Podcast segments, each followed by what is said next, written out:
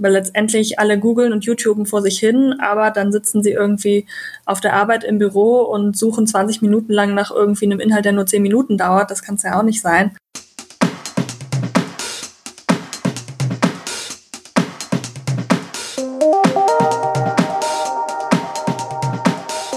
Herzlich willkommen zur vierten Ausgabe der Lernkurve, dem Podcast für Fans von Corporate Learning and Communication. Mein Name ist Dirk Schwendt.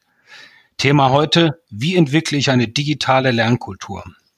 Dafür habe ich einen Gast heute, das ist die Lilith Schubert, Personalentwicklerin bei der Sparda Bank in München, die sich gerade mit dem Thema Lernkultur sehr intensiv beschäftigt. Hallo Lilith. Hallo Dirk, schön, dass das klappt.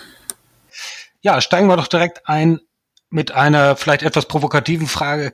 Kann man eine Lernkultur überhaupt entwickeln? Oder ist das nicht etwas, was einfach gegeben ist durch die Historie in einem Unternehmen und durch die Gewohnheiten der Mitarbeiter, lässt sich sowas überhaupt entwickeln und, und verändern? Ja, sehr gute Frage. Ich bin tatsächlich nicht der Meinung, dass man eine Lernkultur jetzt irgendwie zielgerichtet entwickeln kann. Es ist ganz spannend. In meiner Stellenbeschreibung stehen halt so Sachen, für die ich verantwortlich bin. Personalentwicklung, okay, ja. Führungskräfteentwicklung, ja, gehört irgendwie auch dazu. Aber beim Thema Kulturentwicklung, was da eben auch drin steht, bin ich immer so ein bisschen skeptisch weil Kultur ja nichts ist, was man irgendwie deterministisch voraussagen kann und wo man sagen kann, okay, wir machen jetzt hier Maßnahme 1, 2, 3 und dann kommt Ergebnis 1, 2, 3 raus, sondern man kann dabei ja immer nur irgendwie über Rahmenbedingungen steuern und schauen, was für Rahmenbedingungen kann man schaffen, um möglichst das gewünschte Verhalten äh, herbeizuführen, aber das ist nie gesetzt. Also man kann da immer nur schauen, dass man Dinge anbietet und dann eben guckt, wie die Mitarbeiter das annehmen. Das hängt natürlich von vielen Faktoren ab, die man eben auch nicht beeinflussen kann.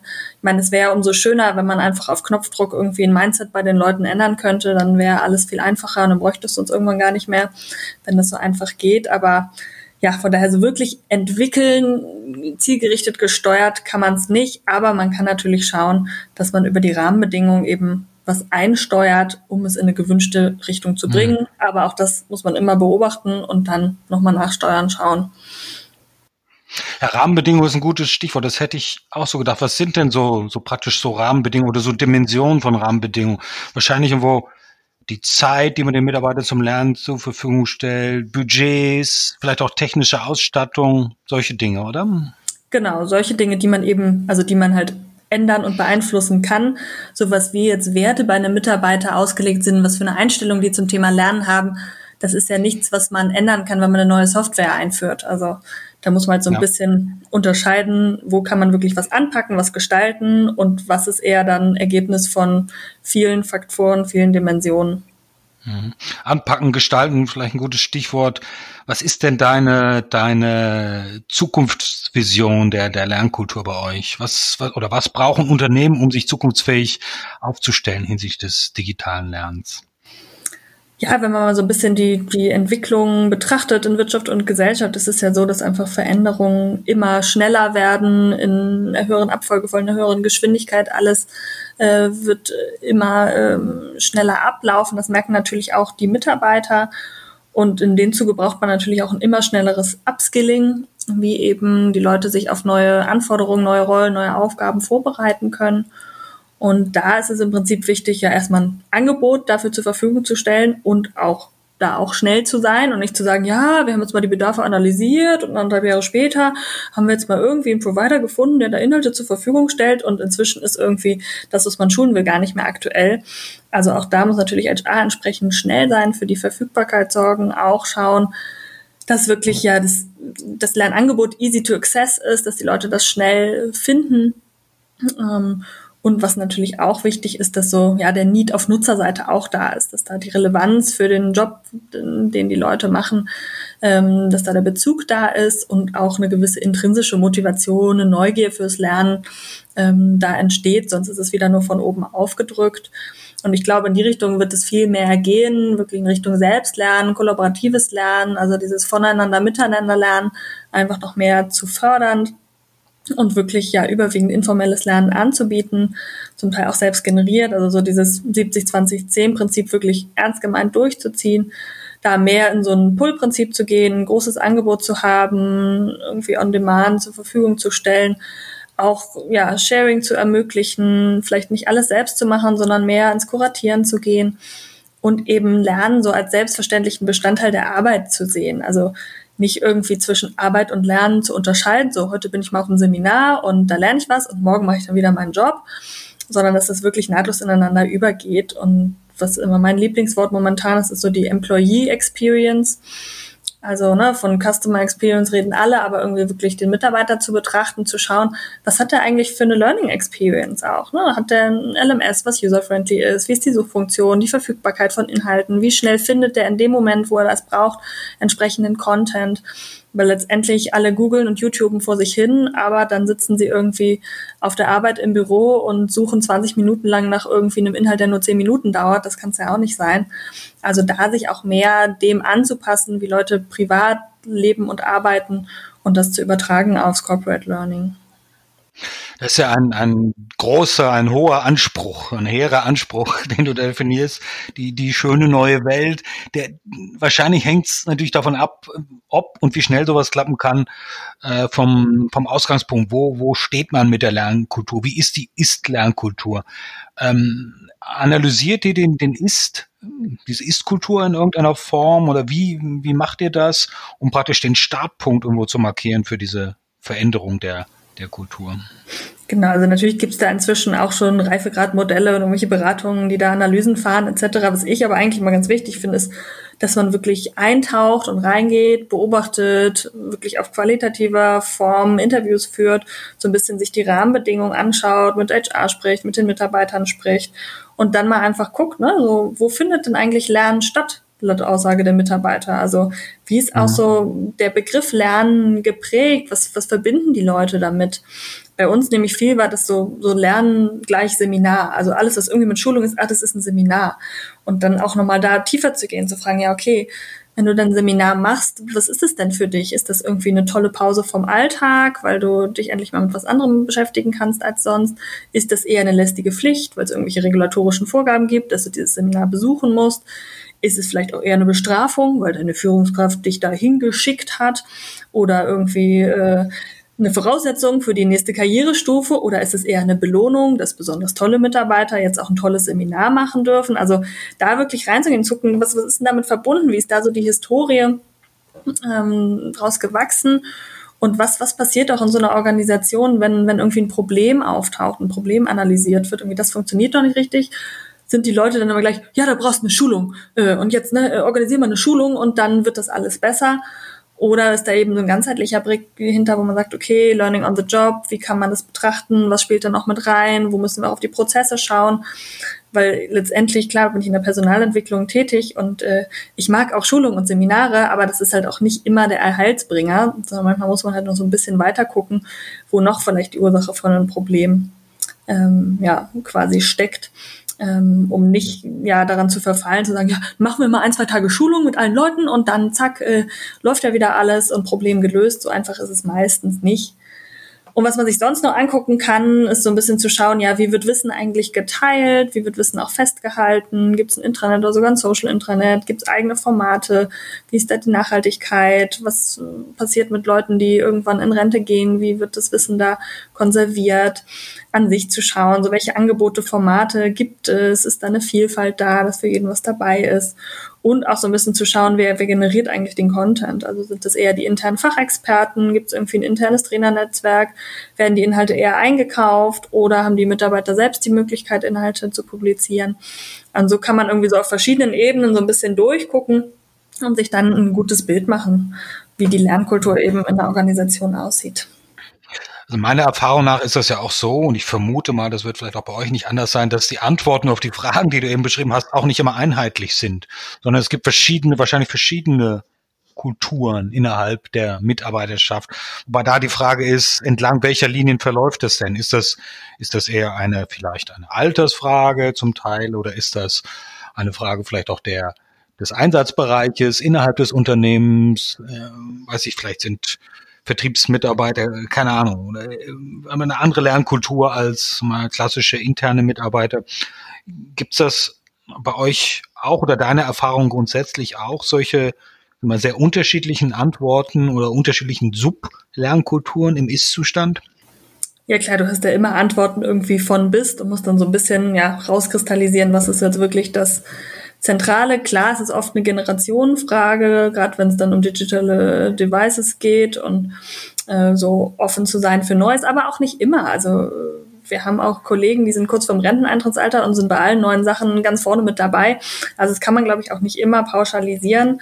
Und natürlich kommt es ein bisschen auf den Einsatzbereich an, wo sind die Leute tätig, in welcher Abteilung, in welchem Bereich aber da auch eher auf den Arbeitsalltag. Also bei uns, die die Leute, die in den Geschäftsstellen täglich mit Kunden zu tun haben, die haben einfach einen ganz anders strukturierten Arbeitsalltag als die, die eben in der Zentrale sitzen und konzeptionelle Dinge machen oder eben die Marktfolgeleute, die eben Sachbearbeitung machen. Da ist einfach der, der Arbeitsalltag schon ganz anders gestaltet, was auch eben fürs Thema Lernen dann ganz andere Möglichkeiten oder auch Hürden bietet. Und andere glaube, Bedarf wahrscheinlich genau, dann auch. Ne? Und darauf muss man vor allem Rücksicht nehmen, zu schauen. Ne? Man kann sich noch so tolle Formate und Sachen ausdenken. Man muss immer gucken, wie passen die dann in den Alltag der Leute, was, was brauchen die wirklich ähm, und dann zu schauen, was man anbieten kann, was da wirklich ja den Bedürfnissen entspricht.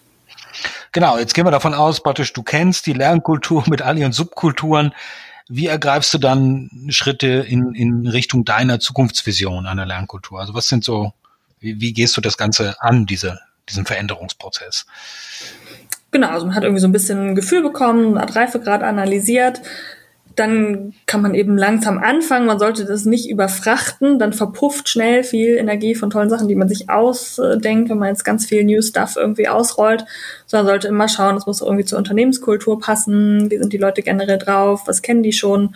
Womit fängt man mal langsam an? Was bringt man mal irgendwie neu ins Spiel? Und da bin ich großer Fan davon, einfach ja, Angebote zu machen, Dinge auszuprobieren, auf positive Erfahrungen zu hoffen ähm, das mit den Leuten zu reflektieren, aktiv eben auch schon bei der Konzeption Leute aus der Zielgruppe mit einzubeziehen, zu schauen, dass man es eben gemeinsam gestaltet. Wenn nötig, kann man auch mal externe Anreize setzen, um eben bestimmte Sachen, ja, Flächen, da flächendeckend zu erreichen, das zu pushen. Und ansonsten eben wirklich, wie ich eben schon sagte, Lernformate am Nutzer ausrichten, also mit einem Design Thinking Ansatz rangehen, zu schauen, wie ist denn der Alltag in der Zielgruppe, was haben die wirklich für Bedarfe, wie ticken die, was brauchen die und dann zu schauen, dass man eben, ja, da für jede Zielgruppe was dabei hat, so ein bisschen ein buntes Portfolio anbietet und dann eben sich wieder anguckt, ne, was ist jetzt gut gelaufen, wo müssen wir noch was drehen, was kann man noch weiterentwickeln, wo ist die Nachfrage groß, wo müssen wir mehr anbieten und dann eben nach und nach ähm, das auszusteuern. Also gar nicht zu sagen, jetzt irgendwie, wir brauchen ein riesen Maßnahmenportfolio mit Punkt 1 bis 100 und jetzt stellen wir das erstmal alles auf und dann führen wir das durch, sondern einfach nach und nach immer mehr reinzustreuen, auszuprobieren, was auf gute Resonanz gestoßen ist, noch mehr zu fördern. Ähm, Agil sozusagen, um genau. nochmal ein Passwort zu verwenden. Ne? Du hattest gesagt, externe, externe Anreize, finde ich interessant. Was macht, macht ihr das konkret äh, oder, oder was könnte ein externer Anreiz sein? Das ist natürlich mhm. schon eine härtere oder eine, eine, größere Sache, einen externen Anreiz zu schaffen. Ja, auf jeden Fall. Ich bin eigentlich, also von meiner Persönlichkeit her bin ich auch mal nicht so für externe Anreize, aber jetzt in bestimmten Fällen haben wir uns eben dafür entschieden. Ähm, wir haben jetzt im Jahr 2019 ein, ein Novum gemacht und haben das erste Mal Mobile Learning ausprobiert. Das war äh, komplett neu äh, für, für die allermeisten der Mitarbeiter und haben beim Thema digitale Kompetenz einen digitalen Führerschein eingeführt. Das war ähm, mit einem kleinen Startup hier aus München, What's Life heißen die, die haben eben eine App entwickelt, die heißt What's Learn. Und dort gibt's eben kurze Video-Nuggets zu digitalen Themen und eben tolle Quizfunktionen mit einem spielerischen, sehr gamification-lastigen Ansatz, wo man einfach in verschiedenen Lektionen dann sich den digitalen Themen nähert. Und wir fanden es einfach sehr wichtig, dass alle Mitarbeiter sich flächendeckend mit diesen Themen beschäftigen. Das hat der Vorstand genauso gesehen und dann haben wir eben gemeinsam überlegt, okay, wie können wir da eine Flächendeckung erreichen? Wie können wir da einen guten Anreiz schaffen, dass möglichst viele Leute das machen, sich mit diesen Inhalten beschäftigen, aber eben auch diese neue Lernform, ne, das Lernen auf dem Smartphone, irgendwie auf dem Weg zur Arbeit in der S-Bahn, das ausprobieren und haben dann eben für das erfolgreiche Absolvieren dieses digitalen Führerscheins einen Sonderurlaubstag ausgerufen. Das heißt, alle, die das Zertifikat oh, bei uns eingereicht haben, haben einen zusätzlichen Urlaubstag bekommen. Das ist natürlich ein großer Anreiz. Man muss dazu sagen, das Lernen an sich passierte dann natürlich in der Freizeit und als Ausgleich dafür hat man dann den Urlaubstag bekommen. Also das war schon eine einmalige Sache. Äh, wir machen das jetzt nicht bei jedem äh, neuen Lernmodul, aber mhm. eben, weil wir da eine große Flächendeckung erreichen wollten. Und jetzt haben es auch 70 Prozent der Leute abgeschlossen im letzten Jahr was schon mal eine gute Quote ist, was wir lange nicht erreicht hätten, wenn wir es einfach nur freiwillig und auf Relevanz pochen gemacht hätten, meiner Meinung nach. 70 Prozent klingt nach einer, klingt nach einer Riesenquote. Ja. Ich, ich vermute auch, das hat dann auch so ein, ah, ja, so ein Effekt, so ein Schneeballeffekt. Ja, da will man dann vielleicht auch nicht zurückstehen, ja, weil man sieht, alle anderen haben diesen digitalen Führerschein sozusagen gemacht und äh, ähm, da will man nicht derjenige sein, der es jetzt außerdem nicht gemacht hat. Und erst recht, wenn man da vielleicht noch die Zeit irgendwie zusätzlich vergolden bekommt, ist das natürlich eine super Sache, um so hohe Beteiligung zu erreichen. Ja. Sehr cool, sehr cool. Ja. Was habt ihr denn noch im Köcher oder tatsächlich in Umsetzung? Mm, also was wir jetzt noch auch äh, eingeführt, ausprobiert haben, ist das Thema Working Out Loud äh, gerade um so das kollaborative Lernen zu fördern, Vernetzungsgedanke und haben da eben auch äh, ja im letzten Jahr verschiedene Pilotgruppen. Aber jetzt läuft schon die zweite Runde, wo sich Mitarbeiter eben ja von uns gematcht äh, zusammenfinden, fünf bis sechs Leute, die sich einmal die Woche treffen über zwölf Wochen mhm. hinweg und eben mit diesen Working Out Loud Guides vom John Stepper sich mit einem persönlichen Lernziel beschäftigen, sich da gegenseitig unterstützen. Und da ist die Resonanz auch super gut gewesen. Also ähm, da waren wirklich begeisterte Mitarbeiter, die gesagt haben, ja, endlich bin ich mal dran geblieben und habe jetzt hier mein Ziel erreicht. Das wäre so nie möglich gewesen, hätte ich da nicht diesen kontinuierlichen Support von meiner Working Out Loud Gruppe gehabt. Und auch da haben wir eben, abgesehen von diesem, wie wir es wahrscheinlich klassisch gemacht hätten, irgendeine große Kick-Off-Veranstaltung und irgendwie alle nochmal herholen und Präsenz, äh, und denen erklären, wie das läuft, sondern haben eben ja kurze Videos aufgenommen mit den Basics zu Working Out Loud, was zu beachten ist, haben die zur Verfügung gestellt, sodass die sich das selber aneignen konnten und das hat auch gut funktioniert. Diese Guides sind ja auch relativ selbsterklärend. Genau, und jetzt haben wir ähm, die zweite Runde auch schon gestartet, jetzt sind wieder neue Gruppen ähm, am Arbeiten und dann gibt es nochmal eine kurze Evaluation im Rahmen von so einem Working Lunch, ähm, wo wir das Ganze nochmal ja, rückspiegeln mit den Teilnehmern. Und die Zeit, die die Mitarbeiter dafür aufgewendet haben, war dann in dem Fall Arbeitszeit, Arbeitszeit oder war das ja. Freizeit? Ja, Arbeitszeit. war im Rahmen der Arbeitszeit, genau. Also es macht es dann ein bisschen einfacher für die Mitarbeiter, mal daran teilzunehmen. Haben die äh, Mitarbeiter eine Art jährliches äh, Trainingsbudget oder ist das, wird das bei euch eher so mal anlassbezogen oder personenbezogen? Also es wird über die Führungskraft gesteuert. Es gibt ja viele zentrale Angebote, die jetzt nicht vom Einzelbudget ja. der Abteilung abgehen. Wenn es jetzt eben individuelle Maßnahmen gibt, wo die Führungskraft gemeinsam mit dem Mitarbeiter entscheidet, okay, ähm, das soll jetzt hier noch passieren, das soll besucht werden, dann kann es eben bei uns beantragt werden, beziehungsweise gibt es auch einige Abteilungen, die quasi schon so einen Budgettopf ähm, haben von Anfang an des Jahres und dann äh, dort die Sachen runterbuchen. Das heißt aber, ihr müsstet eigentlich, äh, habt eigentlich im ersten Schritt dann auch die Führungskräfte überzeugen müssen von der äh, Sinnhaftigkeit euer, eures Methodensets, Working Out Loud. Ja, das ist ja, ist ja immer zentral, ähm, obwohl jetzt bei der Working Out Loud Geschichte ja keine Kosten in dem Sinne entstanden sind, die irgendwie auf ein Budget gerechnet werden. Das ist ja sozusagen nur die Arbeitszeit, die die Leute dann investieren und nicht in was anderes investieren, die eine Stunde die Woche. Was ja für die Führungskräfte manchmal sehr wichtig ist, ob sie jetzt ihre Mitarbeiter da sind ja. und arbeiten oder eben sich irgendwo rumtreiben in deren Wahrnehmung und nicht, nicht arbeiten. Aber okay, aber das, äh, das heißt, für die Führungskräfte war das auch, die haben das auch unterstützt sozusagen oder sich nicht dagegen gewehrt, je nachdem, ähm, dass ihre Mitarbeiter sowas wahrnehmen können. Ja, genau. Nee, die sind in der Regel sehr offen, auch für neue Formate, haben auch Führungskräfte selber mit ausprobiert.